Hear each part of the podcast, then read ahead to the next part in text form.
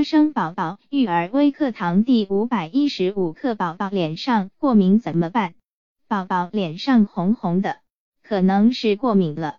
这时候首要目标就是要防止痒、抓、痒的恶性循环，同时维持室内适当的温度和湿度，避免流汗，减少过度洗澡和避免使用刺激性肥皂。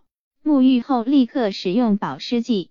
避免食用会导致宝宝皮肤过敏的食物，如牛奶、蛋白、鱼、虾等。喂母乳和六个月后再添加辅食，可以减少食物过敏的机会。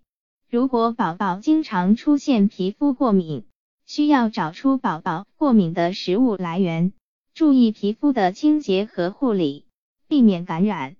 可以用棉签沾了野菊花包好的水，经常在宝宝过敏的地方涂抹，几分钟红红的皮疹就会消退。如果发现别的地方又出现过敏，需要坚持几天，红的皮疹就会消失了。